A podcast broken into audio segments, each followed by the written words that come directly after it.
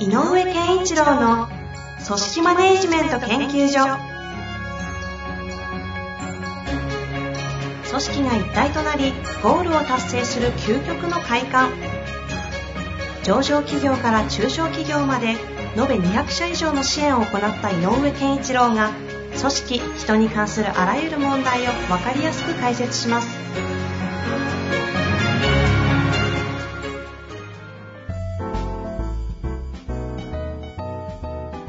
こんにちは、遠藤和樹です。井上健一郎の組織マネジメント研究所。井上先生、よろしくお願いいたします。よろしくお願いします。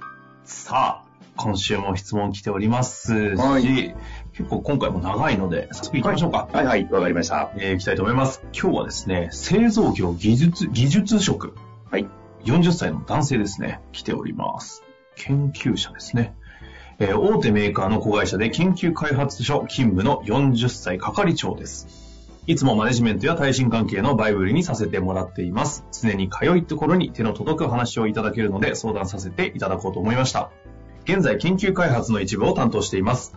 その中で先が見えない不安感がありながら、どのような気持ちで、または方法で業務に取り組んでいいか迷っています。転職も含め考えております。現在の部署は3年目です。課長専門課長、私派遣社員2名で構成されています。この部署は専門家である上2人に問題があり、マネジメントができず、人間性に癖、えスケジュールを立てない、会話が一方的で人を馬鹿にする、高圧的で激高するなど、あるため、若手はすぐに移動してしまい、前にいた社員は病んでしまいました。そのため派遣社員に来てもらっています。私は専門で基礎研究をしていた部署から2人を制御しつつ他部署との調整をして業務を回すよう、え命を受け移動してきました。専門外であるため2人の知識を借りながら何とかやっています。しかし、思いつきと興味で行動し、他部署に関わり、揉め事を作ってきたり、派遣社員に互いに指示を出し混乱させたり、仕組み作りや面談などは放棄、また会社の方針への不満をずっと口にしているため、ルーチン作業をしている派遣社員のやる気もそいでよりやりたい放題です。部長に相談しましたが、すまん、頑張ってくれ、としか言われません。部下がいないため派遣社員にも頑張ってもらわないといけないので、自分がやらないといけないのはわかりますが、気持ちが続きそうもありません。どのような手があるのでしょうかご教授いただけると嬉しいです。よろしくお願いいたします。はい。いやーね、なかなかヘビーな状態ですね。部長からね、すまん、頑張ってくれって。ねえ、なんかちょっああんたと、の仕事でしょって言いたけですね。小説の一部を読んでるかのようなうんうんシーンでしたけど、いやー、あのどこからこれね、あのー、ー、えっ、と、この問題の解決策っていうのはそう簡単にたどり着くものじゃないので、うんうん。うーんと、なんか、こうやるといいですよっていう話ではないかなというふうには思います。ただ、まあ、この方が係長さんで、他からの部署から、まあ、命を受けてここに来て、で、今、えっと今までの専門外じゃないけど、えっ、と、頑張ってやってますよという状態で言うと、えっ、と、何かは期待されていると思うので、はい。えっ、と、なんていうのかな、あの、頑張った方がいいよなっていうところが正直なところで、うんうんうん。で、なんかこの人がどういう気持ちで仕事をするといいのかなっていうような方が話として中心になるかもしれませんね。なるほど。うん。でねこの、え方、焦点ですね。そうそうそう。はい。で、えっ、と、なんか裏に違うものがあるか、あったらそれは聞けないかもしれないけど、えっ、と、どっかで、えーこの部署の、まあ、この部署はどういうものを会社が求めてるのか、この部署に対して。うんっていうのは、えっ、と、この課長、係長さん、あの、部長と話せるんだから、で、部長さんにその答えがなかったらその上行っちゃえばいいと思うんだけど、うんうん。このセクションに求める、このセクションが会社から求められているものは実際何ですか？っていうのは一回聞いた方がいいと。ほうほうほうん。で、この組織、この部門の、部署の、えっ、と、ミッションをちゃんとまず明確にする。う。うんうん。で、えー何のためにかというとご自分のためにね。で、その中で、えっ、と、頼むよ、他他部門との調整やってよっていうのは、そのビジミッションとか目的感がないと、どういう調整をすることが正しいのかがわからないので、うんうん。だから、まずは、その、どこがた、どこに向かっていかなきゃいけないのか、何を求められているのかということは、この人なりにちゃんと把握した方がいいと。はいはい。で、この方が今今後転職されようがなんだろうが、えっ、と、40歳と言ってるので、これからの、えっ、と、2、30年の仕事人生をより豊かにするためには、そういうところをちゃんと理解するっていう行為は一回した方がいい。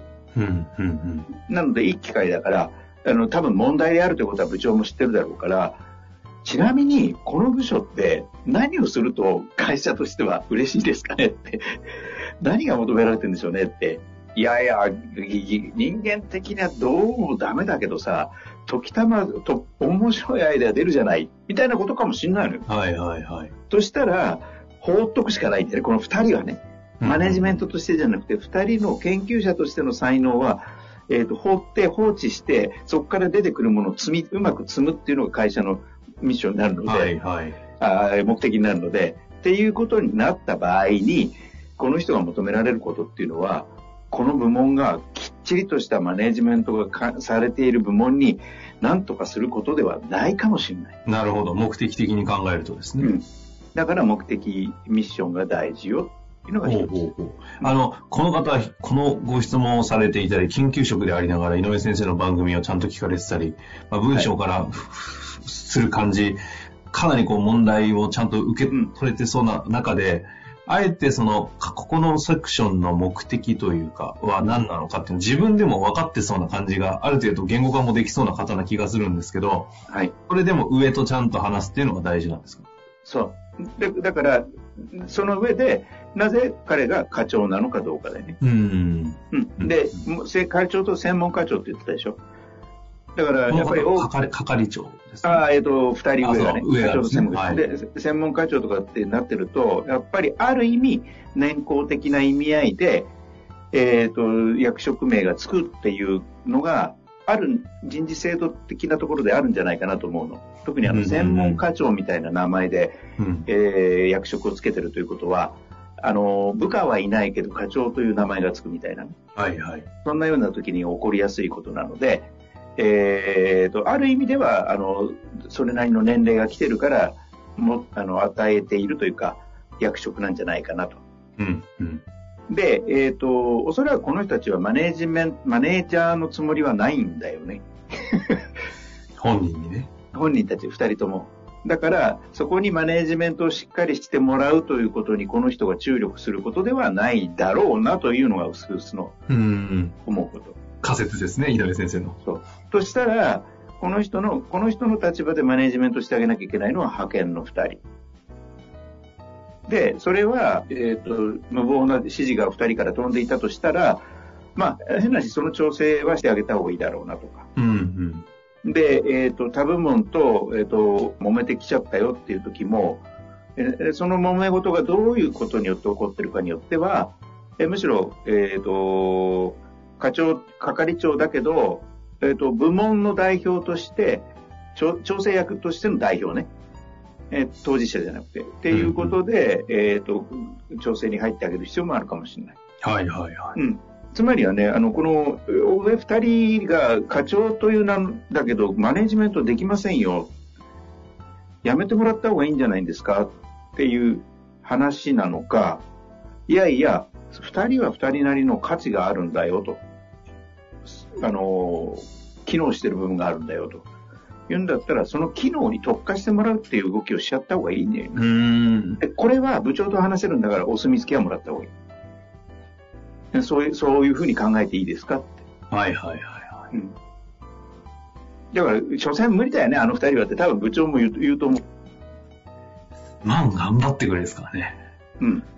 じゃあ、私こういう動きしてもいいですかっていうことだけを。うんで、なんでこんなことを言うかっていうとね、この人の今後のためにすごくいい勉強の場だから。おーそうきますか。うん、こういう、まあやっぱりマネージメントっていうのは何をしなきゃいけないのかがよくできていないマネージメントを、これだけできていないマネージメントをを見ると、いやいやいや、本来マネージメントってこうあるべきだと思うんだけどなっていうことがちゃんと分かってくるし、うん。これをやってくれないことがこんなに影響があるんだってことが分かる。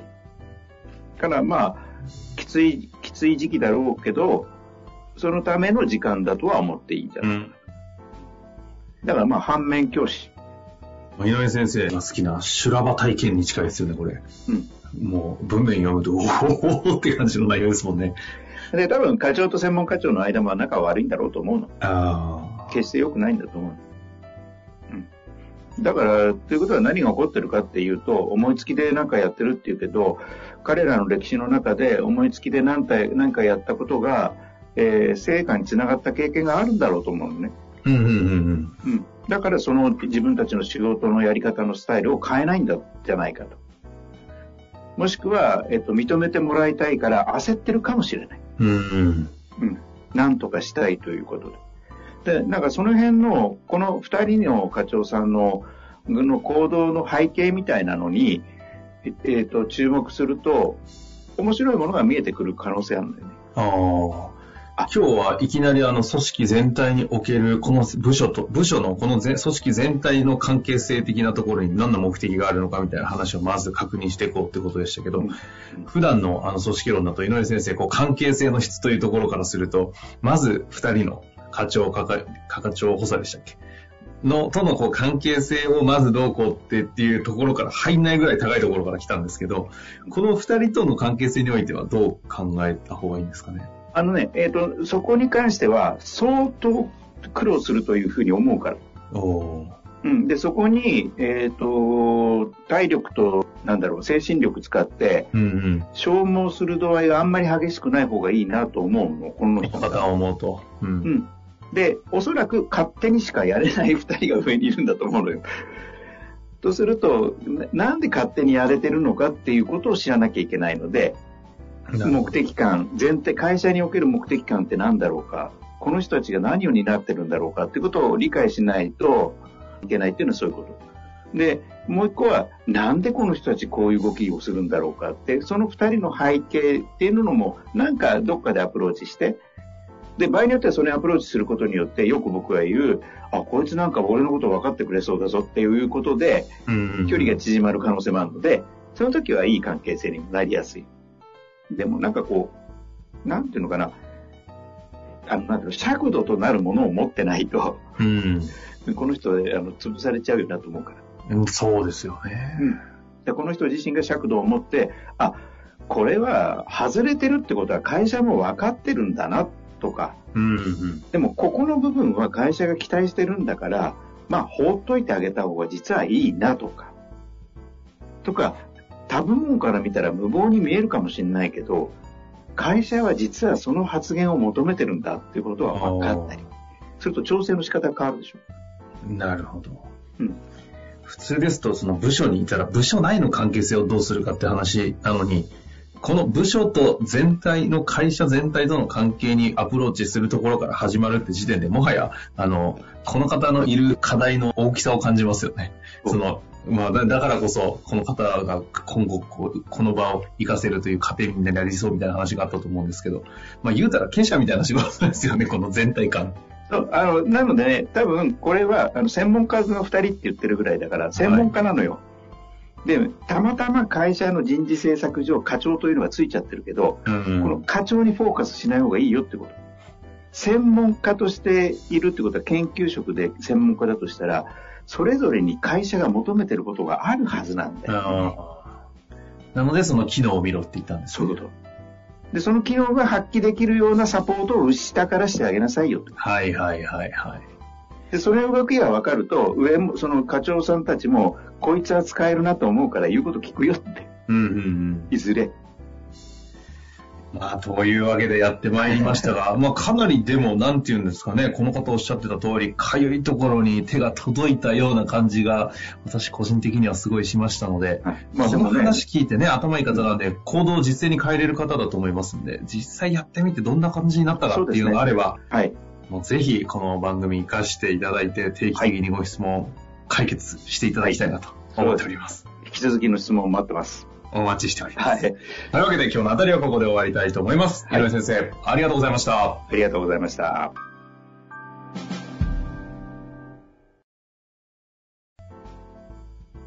本日の番組はいかがでしたか？